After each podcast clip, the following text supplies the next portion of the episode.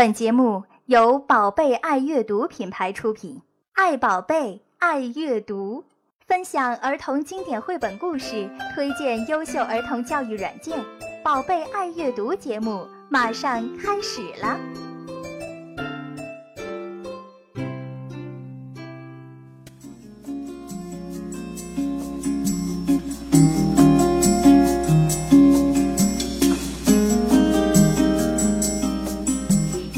大家好，又到了周四，欢迎来到今天的宝贝爱阅读节目。在上一期节目中呢，我们特别有请到台湾著名儿童文学家、资深童书总编辑于志颖老师，来跟我们一起聊一聊他数十年编书、译书以及写书的点滴往事。特别是谈到了一些我们深爱的和于老师有关的书，比如说《大卫不可以》系列，《柠檬不是红色》。以及跳舞等等。那通过面对面的交谈呢，也让我们对这些书以及对阅读这件事情本身有了很多新的感悟。那本期节目，如同我们上一次的约定，也是特别征得了于老师的同意，会跟大家特别分享到于志莹上海大师班讲座的部分内容。九月二十七号，于老师带来的，呃，这一场大师班讲座的名字呢，是叫做“早期阅读决定人生未来”。而今天大家听到的是下半场有关于图画书阅读经验怎样应用到儿童，甚至是低龄幼儿写作方面的论述。我想这一部分肯定会受到相当多的爸爸妈妈的关注，因为尽管我们一再强调阅读的初心是小时候快乐就好。但是有没有策略的去阅读，肯定会影响到阅读体验，从而呢获得完全不一样的收益。另一方面，现在的小朋友，尤其是进入小学以后的课业压力呢，也确实是很大。有些家长朋友会说：“嗯，我知道绘本这个东西是很好的，可是现在不得不更多的去和孩子应付教科书啊、练习书，要不然学习成绩就会跟不上。”这也会很伤孩子的自尊心，对不对？那么今天的讲座就会提供给你一些耳目一新的视角。于老师会结合实例告诉你，绘本这些在爸爸妈妈眼里的课外书，将会如何影响并且运用到孩子学习能力的培养和提高上面。而这其中一项非常非常重要的能力，就是写作。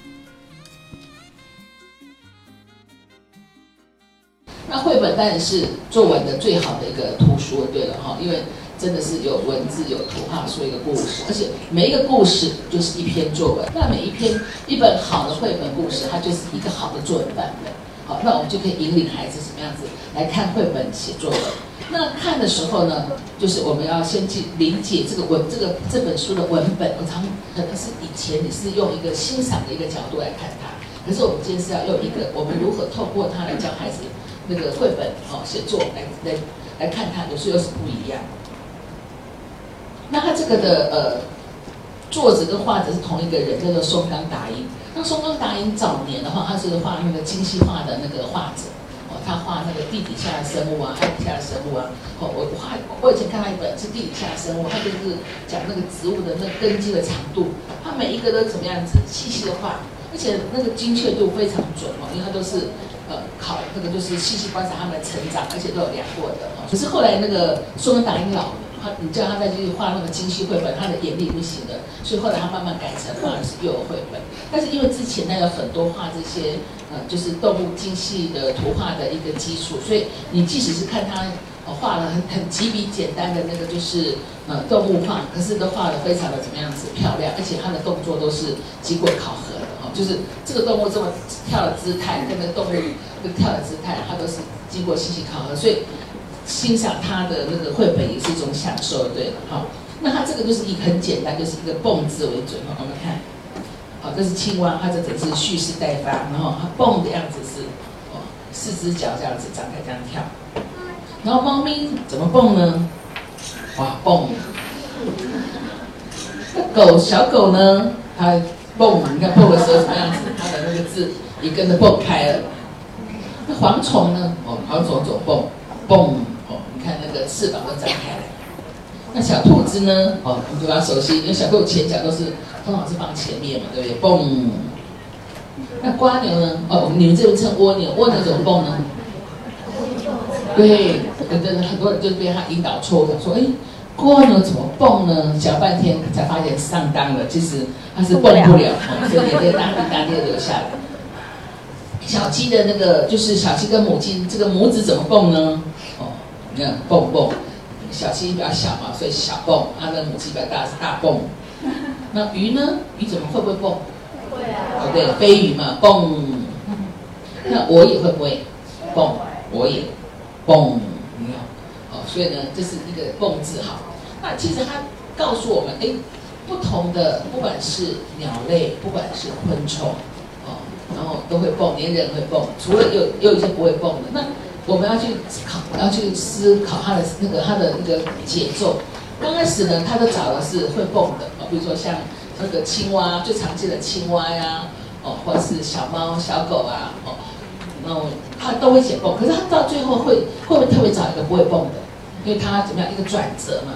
然后之后才说，哎，我会。然后最后就会带入我会不会蹦。所以你要知道它这个书的结构的时候，那我们就来用“飞”这个字。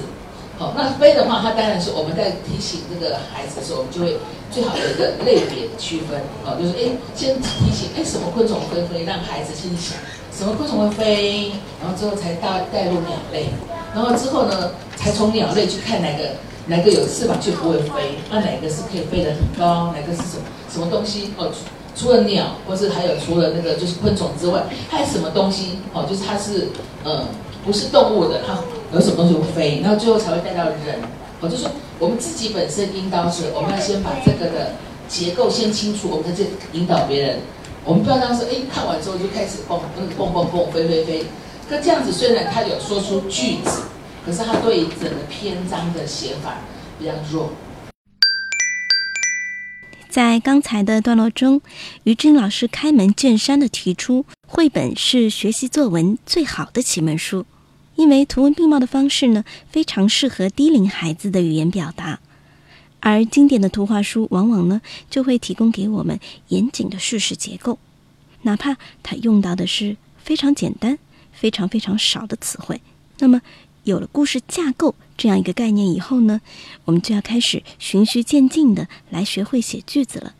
孩子们依然可以从模仿开始。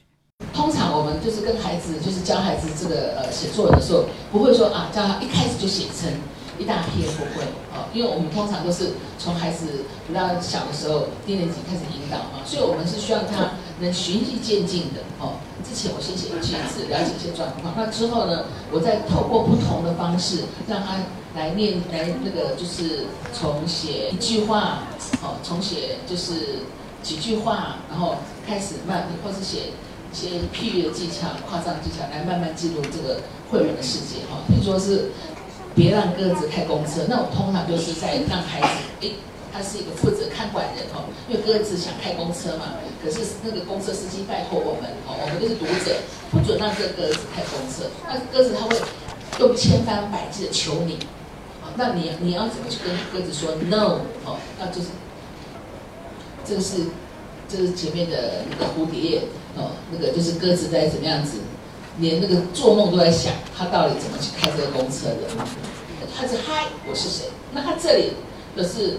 用的是呃，等于是说这个的司机先生跟我们之间关系，因为他是你，那个你呢就代表我们，就是看这本书的一个读者，对了啊。他说：“嗨，我是这辆公车的驾驶，听着，我得离开一会儿，你能不能在我回来之前帮我看着他？谢谢哦。还有，千万要记住，别让鸽子开公车。啊，那他拜托了我们这件事情。”那你知道小朋友都是很认真的，记得打开这个书被拜托了，就要怎么样严格执行哈。然后呢，那个司机先生就离开了。他一离开，你看到有没有看到？哦，这细节的部分就是鸽子的头就探出来了，表示他就跟得到了。他说：“我以为他永远都不会离开呢。”哈，嘿，我不可，我可不可以开这辆公车啊？好，我们就像他那样子，不能哦，而且他又讲出原因出来了哈。那我就我这样问你，那你们你们就要怎么回答？就像那样子回答，不可以，对不对？拜托啦！哎，你没有回应啊？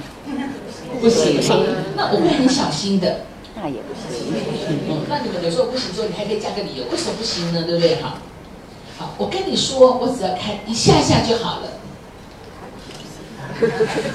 现在不行，嗯，很好。那我表哥赫伯几乎每天都开公车呢。真的，轰轰轰轰轰，鸽子在开公车，鸽子在开车，不行。嗯，每次都这样。嘿，我有个主意，我们来玩开公车的游戏吧。我第一个报名。当然不行，对不对？别这样啦，只要到下次一千就好。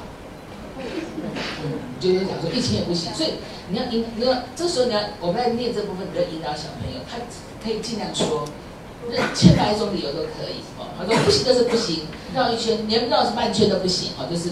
那这是训练孩子去把它讲出，因为他讲完之后，他就会他开始写它，对不对？好，这很简单，一直叫孩子写一句话、两句话，对他来说都很轻松。通常我们就会给孩子一个学习单嘛，哦，那就是说我那个我不会答应哦，因为你会怎么样乱开，哦，然后呢，反正不行就是不行，哦，就是孩子们他就是就练习。哦，去写这些的那个句子。那有的人会写两句，就是这边一句，这边一句，就是他可以写一句到两句去练习。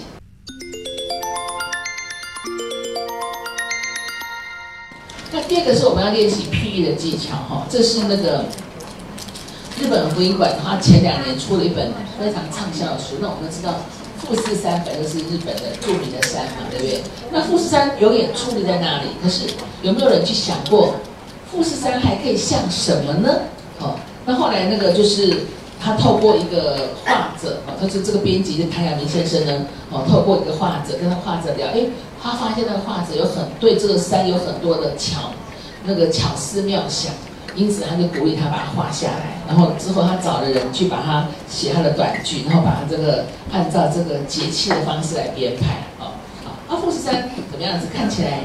像什么样子是被咬了一口的冰激凌，哦，就是一，他这个你通常他如果不是用这角度告诉你，你之你之前我让你这样子看你，我说好，那富士山像什么？你可能会想到它像个被咬了一口冰激凌。好，那我想请问大家，你还可以想到它像什么？看有没有跟这个画者相吻合的地方？雨伞，雨伞，OK，哦，一把雨伞，OK，很好。然后呢，帽子，一顶帽子，是不是？嗯。好那裙边裙子哦，就是呃，应该是仙女的裙子，裙子哦，那个被穿的很漂亮哦。好，那还有呢？好，我看看其他其他的想法。他是说像被抽了那个的那个被抽去一张的那个卫生纸那个面纸哦，就是这样子的角度也是蛮像的。啊像是在跟好，就是湖水玩剪刀石头布哦，他出的是什么样子布？像我在台湾的话，我就会用我们台湾比较著名的两个景点，一个是一零一大楼，一个是摩天轮的那个大楼。然后呢，就让孩子来也想想象一下，然后画出来。比如说我们像我们的那个就是一零一大楼，它像什么？那当然很多人最常说就是它像竹子。好，因为当初其实这大楼盖的就是像竹子一样，一节一节一节一节的。那有的小朋友呢，他告诉我说，他这很像一笼一笼的蒸小笼包蒸笼，一笼上去，一笼蒸了，一笼上去了哦。哇，那就是巨人要吃的什么小笼包蒸笼，就让小朋友去想象，因为小朋友的那个就是想象思维。如果说是他没有想象，他如果没去想象，他的脑子那个那个就是他的那个想象的那个牙，永远都是。闷在里头不会长出来，可是呢，你三不五时的让他想一下的时候，你会发现到孩子的那个想象力越被训练，越被怎么样子越灵敏。他每次刚开始他会犹豫一下，哎，到底要怎么想？可是到最后他是你一看拿出画面，他马上就想出来了，因为这个想象力是要训练的。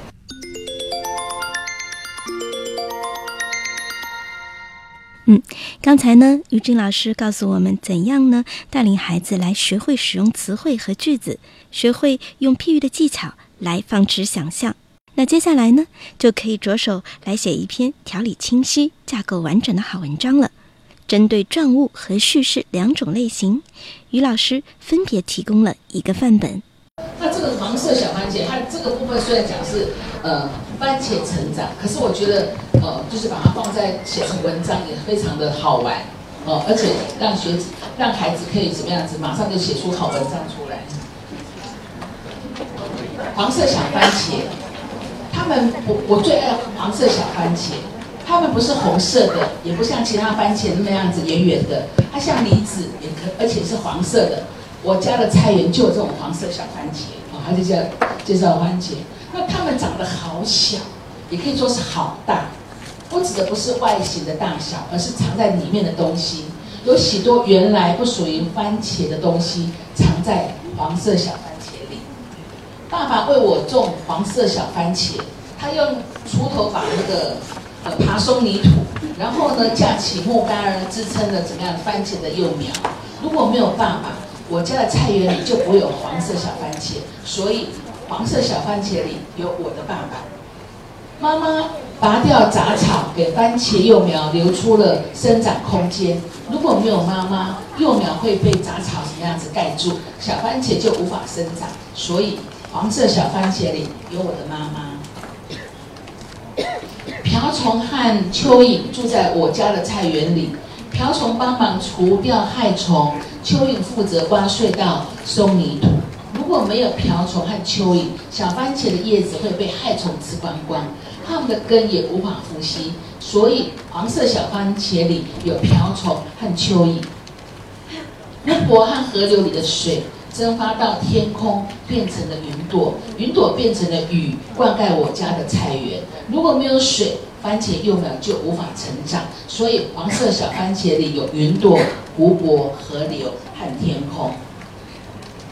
阳光洒在每一片叶子上，让叶子长得又绿又强壮。叶子再把太阳的能量转变成番茄需要的养分。如果没有太阳，番茄幼苗就会枯萎死掉。所以黄色小番茄里有太阳。爸爸妈妈、瓢虫、蚯蚓、云朵、天空、湖泊、河流、太阳和星星，这些都不是属于番茄的东西。但是少了其中的任何一样，黄色小番茄就不会出现在我家的菜园里。黄色小番茄里有这么多东西，你一定以为它长得很大吧？其实它一点也不大。你看，我可以一次拿四五颗，然后一颗接一颗地塞进嘴巴里。当然，黄色小番茄里也有我，因为如果不是我那么爱吃，爸爸就不会种它们了。我爱黄色小番茄，所以你听完了这个故事，你会发现到，哎，他讲黄色小番茄。他一直强调，他的东西不大，可是蕴藏的东西很多。他蕴藏的是属于什么样子？无形的，比如说他蕴藏了有爸爸的辛劳，有妈妈的辛劳，有蚯蚓、瓢虫的功劳，哦，还有河流、溪流、云朵的功劳。那到最后呢，当然还有太阳、宇宙以及这个小小女生的功劳。所以以这样子的一个绘本，我们会就会发现到，他可以写的东西很多哦。譬如我们跟举个例子来说。以那个荷包蛋为例，哦，因为那个荷包蛋是小朋友比较熟悉的东西，所以我们就是用先以荷包蛋为例，让他们来怎么样子看看荷包蛋里面到底包含了哪些。那一样是以我是小李第一个先来写。那我最喜欢吃荷包蛋，那荷包蛋虽然小小的，可是里面有许多人的爱心和大自然功劳在里头。这是一个开头，就是讲，就像他讲那个黄色小番茄一样，虽然小小的，可是里面包隐藏的东西却非常的多。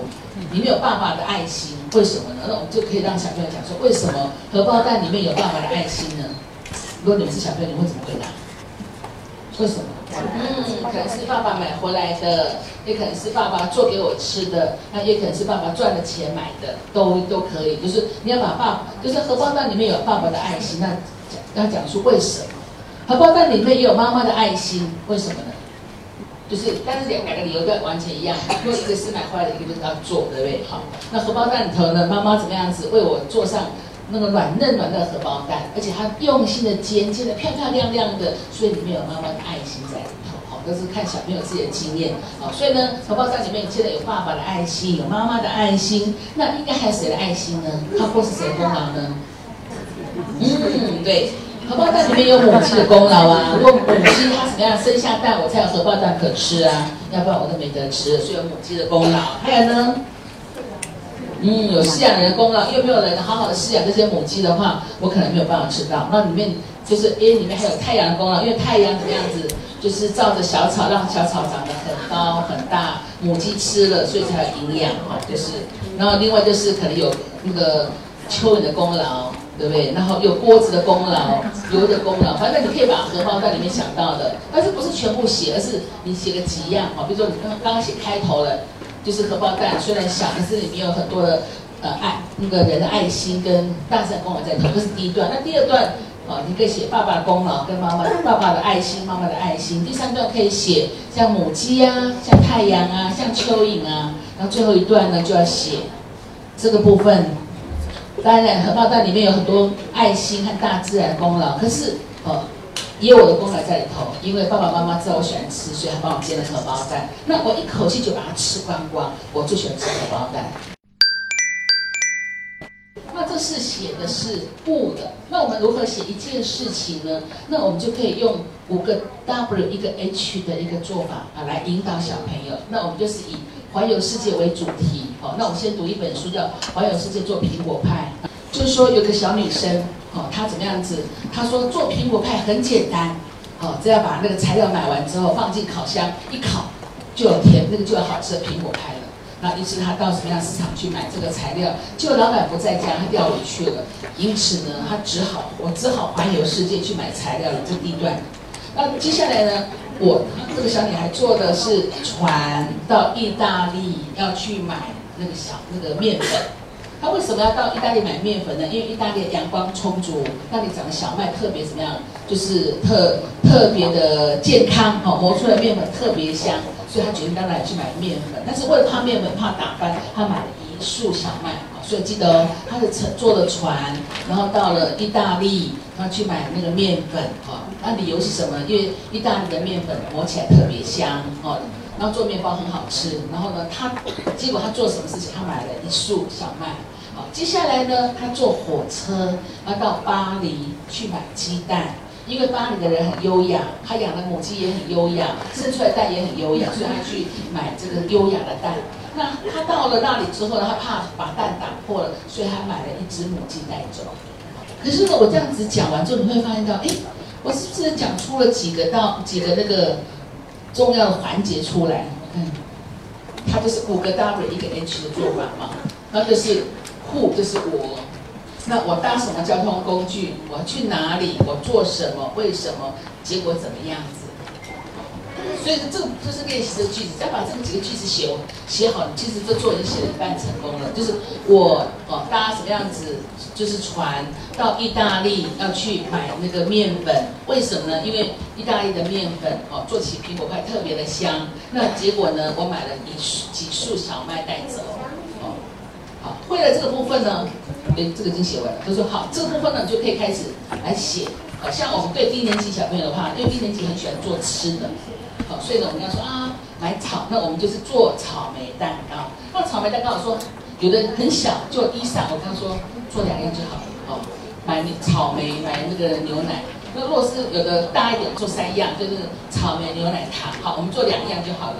当时还是要写开头，今天是妈妈的生日，我要做草莓蛋糕给她吃，祝她生日快乐。哎，第一段的写完，第二段呢，我要搭船到日本去买草莓。因为日本的草莓长得又红又大又甜。第三段只是我去什么地方，哦，我搭什么公交通工具到什么地方买什么，为什么这么慢，就这样子而已。哦，所以把这个句型写出来，其实作文就成功了一半。哦，所以等于是可以为什么看绘本写作文？绘本里面就有很多的哦，那个就是文章的结构，哦，有很多的句型结构在那边，你只要把它拉出来，你就可以写了。那另外呢，我们可以写那个诗哦，写诗也很简单。很多人一定要写诗就觉得好难，其实写诗对小朋友也很简单，尤其是对幼儿来说，就可以先练习写。我们这叫数学诗，有加法、有减法、乘法。所所所谓的加法是好，就像写美丽的上海，南我在问我们那个那个就是朋友，南京路的哦，然后呢加上外滩加霞飞路，就等于美丽的上海，那简单形容。好，比如说你可以减法各种美食，减到烦恼事，就像天堂的上海。那当然是用乘法是飞舞的花瓣，那芳香系的啤酒香，难忘的上海，不是用乘法来写，就是你可以用加法写作文，你可以